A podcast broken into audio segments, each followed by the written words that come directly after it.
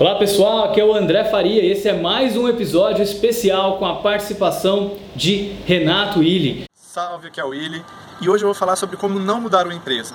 Vocês provavelmente já tentaram mudar algum hábito pessoal, como beber 8 copos de água por dia ou, ou ter uma refeição de 3 em 3 horas, viram tanto que é difícil a gente mudar os nossos próprios hábitos. Agora imaginem mudar uma empresa. Lá pelas tantas, as finanças da empresa não estavam muito boas e a alta gestão começou a observar o comportamento das equipes. As equipes chegavam cedo, tomavam café da manhã, trabalhavam um pouco, paravam para fazer um lanche, voltavam a trabalhar mais um pouco, almoçavam, davam um cochilo depois do almoço, aí voltavam para trabalhar e eles começaram a achar que a equipe estava pouco produtiva, que a equipe precisava ter mais sangue nos olhos, ter glaucoma. Qual foi a grande solução deles?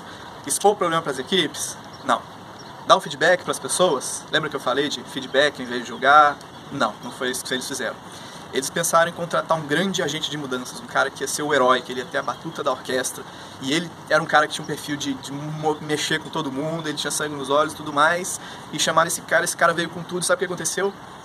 Lá pelas tantas ele falou: pô galera, foi mal, o sistema me engoliu. Como dizia o Capitão Nascimento, o sistema é fogo. Então, pessoal, essa não é uma boa maneira de se mudar uma equipe ou uma empresa. Se vocês quiserem mudar uma, é, saber como mudar uma empresa, eu recomendo o livrinho Como Mudar o Mundo. Ele é do Jürgen Appel, o autor de Management 3.0, e ele foi traduzido pelo André. Eu vou deixar o link aqui nos comentários. E se vocês gostaram desse vídeo, comentem, deixe seu recado que eu respondo, assinem o podcast o YouTube, ou o canal do YouTube e a gente se vê no próximo.